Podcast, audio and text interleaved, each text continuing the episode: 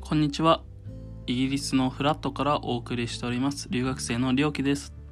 このポッドキャストではイギリスへ留学生活してみて学んだことを配信しています。はい。というわけでね今回は海外に就職するのか日本の企業に就職するのかということについてね最近思うことがあるのでお話ししてみようかなというふうに思います、まあ、現実問題ね僕が、えー、就職できるのか海外それこそ海外のね企業に就職できるのかっていう問題については置いておいてじゃあ僕がどちらに就職したいのかするべきなのかメリットデメリットだったりっていうのを最近考えているので話してみたいと思います。やっぱりね海外の大学に留学されている方僕も含めですけどっていう方たちの中にはや少なからず海外のね企業に就職して世界を股にかけて働きたいっていう方も多いと思うんですけども実際問題これってかなり難しいことなんですよね。っていうのが一番はビザの問題が一つあってビザっていうのは、ま滞在許可証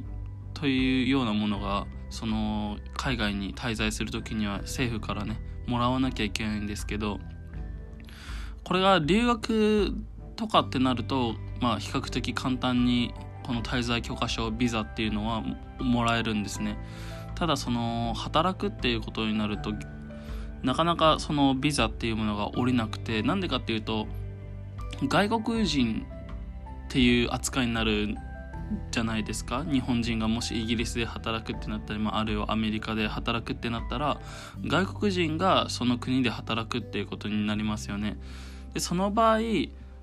ー、その外国人1人が働くことによって日本その現地の人たち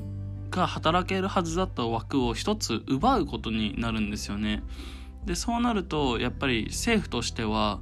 一番はやっぱり国民ファーストですから国民の人たちに職を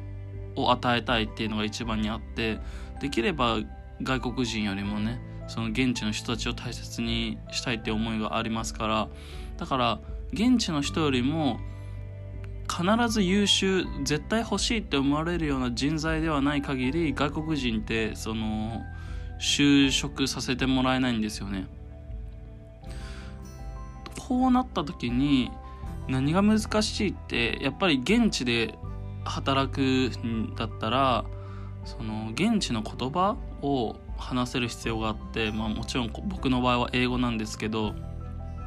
この英語ですでにディスアドバンテージを僕は背負ってるんですよね。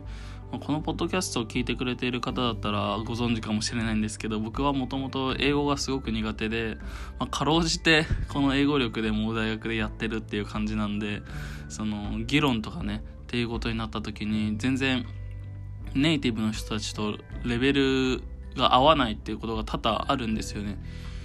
でまずその仕事をする上でやっぱり一番大切なのってコミュニケーション能力だと僕は個人的に思ってるんですけどこのコミュニケーション能力が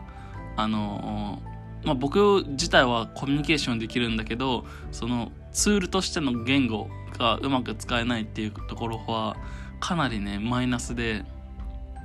そういった面からその海外で働くっていうのはすごく難易度が高いんですよね。でそれプラスで、えー、例えば文系のね科目新聞記者だったり、えー、ライターとかだったりっていうのはかなり替えが利くような仕事だったりするとやっぱりその現地の人たちに、えー、勝つことが難しいですよね。一方で例えば理系の専門的な技能を持っている人たちの仕事っていうのはなかなか人数がいないですからだから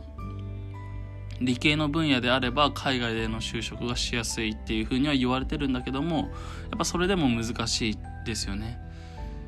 はいでだから日本人がその海外で就職するってなった時に一番多いのはその日本人日本食レストランのシェフだったりウェイターだったりっていうのが一番多いです。それは簡単な英語でいいしその日本の文化を伝えるっていう意味で日本人であることがアドバンテージになるので海外就職する時に日本系列の企業だったりレストランだったりに就職する人が多いんですよね。はい。まあその何が言いたいかっていうと海外で就職するってなった時は、まあ、少なからずネイティブのね人たちと戦わなくちゃいけないっていうことなのででそうなると、えー、本当になんだろう自分の実際の実力よりも1ランク2ランク下げた職場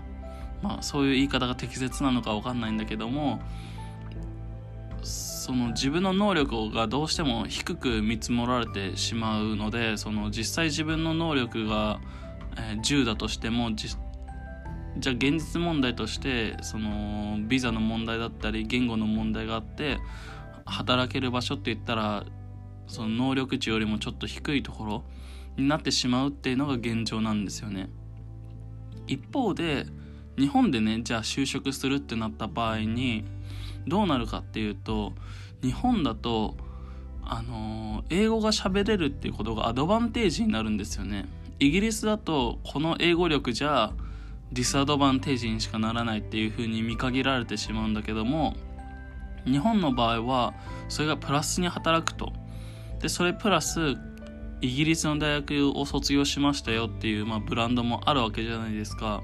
でそうなるとその2つ武器がまずできるわけなんですよね日本で就職する場合。だったらこの能力値が10だったとするじゃないですか。僕の能力レベルがね。でそれプラス英語力っていう武器とあと海外大学卒っていう武器。この2つが加わって15ぐらいに見られると、まあ、プラスなんでね、まあ、少なからず10以上の値で見てもらえるようになるわけですよね日本企業の場合。そうなると自分の実力以上のところに就職できる可能性が高いっていう風なことが考えられるんですよね。でそうなってくるとそのイギリスで戦うことまあ、もちろん海外でねその挑戦するっていうことはすごく魅力的なのでいいんですけどじゃあ実際その海外をねの大学卒業して自分の実力よりも下の企業に行く？イギリスだったらちょっとレベルの低いところに行ってで給料ももちろんだから自分の実力実力に見合わないような給料に最初はなるんですけどっていう風なところにするのか日本の企業に日本の国の日本の企業に就職して自分の能力よりもさらに上の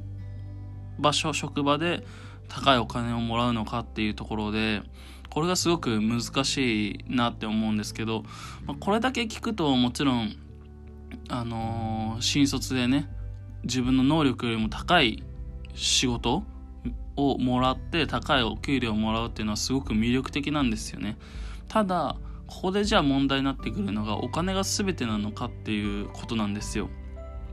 どういうことかっていうとこれ日本とそのイギリスだけじゃなくてヨーロッパって働き方に関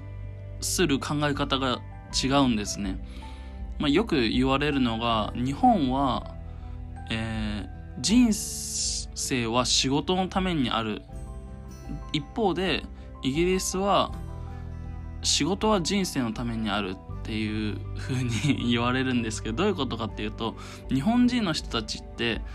仕事をベースに人生を考えてるんですよね。仕事しなきゃ仕事しなきゃで結婚するにも子供を産むにも仕事をベースに考えてじゃあこのタイミングで結婚してこのタイミングで子供を産もうだったりとか人生設計を仕事をベースに考えてるっていう人が結構いて、まあ、これなんでかっていうとえー、終身雇用だったり、もう一生一つの会社に勤め上げるっていう風な文化が今まで日本にはあったので、なのでその企業に対するその思いっていうか、依存度が高いんですけどヨーロッパの場合って、まあ、転職が当たり前なのであんまり一つの企業に依存してないんですよね。なので、まあ、結婚ってなったらあの自分のタイミングでするし子供を産むのも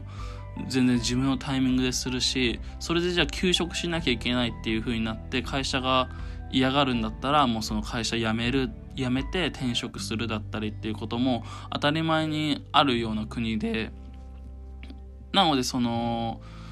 仕事は単なる人生を人生を楽しむためのツールでしかないっていう風な考え方があってまあこれが実際にじゃあどういう風なアドバンテージがあるかっていうと、まあ、残業とかはもうほとんどないっていう風にはよく聞きます。ただ僕も働いたことがないからそのまた聞きでしかないんですけど残業っていうものは全くなくて日本の場合って残業するしている人が偉いっていう努力しているように見えるから偉いっていう考え方があるんだけども、え、ヨーロッパの場合は残業してるイコールその目標の時間、まあ、定時5時に上がれないっていうのは計画性がないしそれだけダラダラダラダラと仕事をやってしまっているその人の評価が下がるんですよね残業していると。だこの考え方が全然違うじゃないですか。だからその残業がないっていうのは何でかっていうとその仕事以外17時以降のその自分の自由な時間を大切にしているかどうかっていうところで多くの人がその趣味だったり家族との時間だったりに当てているんですよね。だそれをそのワークライフバランスをしっかりと保つっていうこともその一人一人社員の尊厳を保つっていうことでもあるので大切にされているんですよね。で一方で日本の場合はそこがワークライフバランスってバランス自分の時間と仕事の時間っていうそのバランスがうまく取れてなくてもう仕事仕事仕事が人生のメインっていう風になっちゃってるなっていう風に僕は思うしそれはよく聞くんですよね。そその僕の親とかの話も聞いててもそうですしツイッターとかでね知り合うその社会人の人たちの話聞いててもそうですけど仕事をが人生のメインになっちゃってるっていうのはじゃあ何のためにじゃあ仕事してんのっていう質問した時に多分答えられる人って少ないと思うんですね。っていう意味でそのヨーロッパで働くっていうことは自分の人生を大切にするっていうことでもあるのかなっていうふうに僕は思ってるのでとても素敵なんですよねただ、えー、ヨーロッパで働くってなると壁障壁っていうのが多いので難しいと。っていうことでね最近その海外の企業に就職するのか日本に帰ってきて日本の企業で就職するのかっていうところですごく悩んでてどっちもねメリットデメリットがあるわけなんですよね。一度その新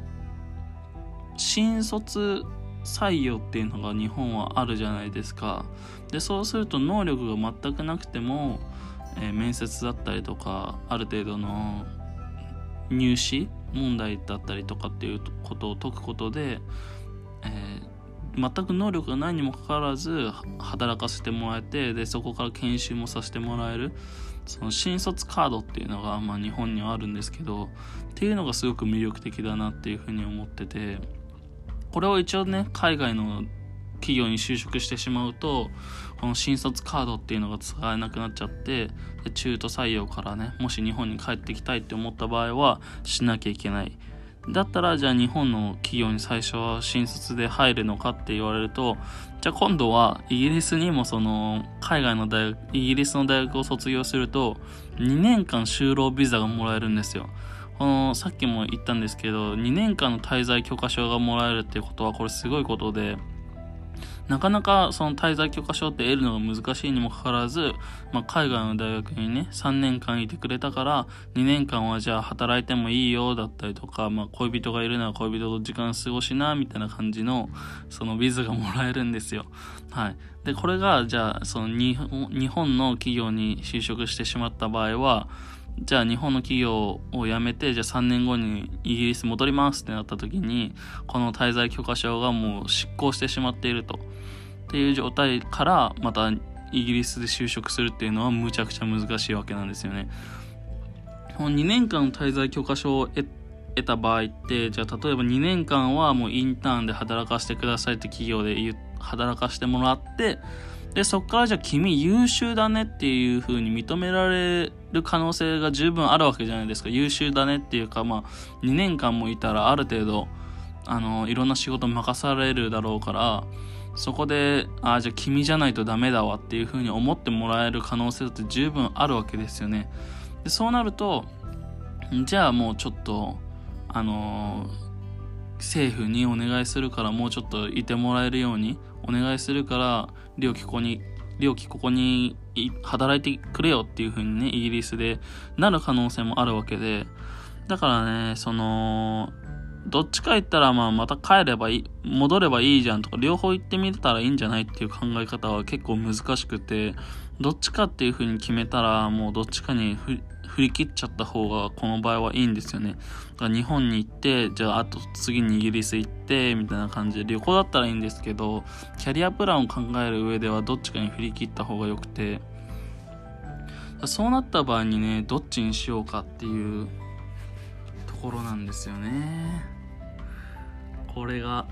難しいなっていうふうに最近、あのイギリスで生活してて思うっていう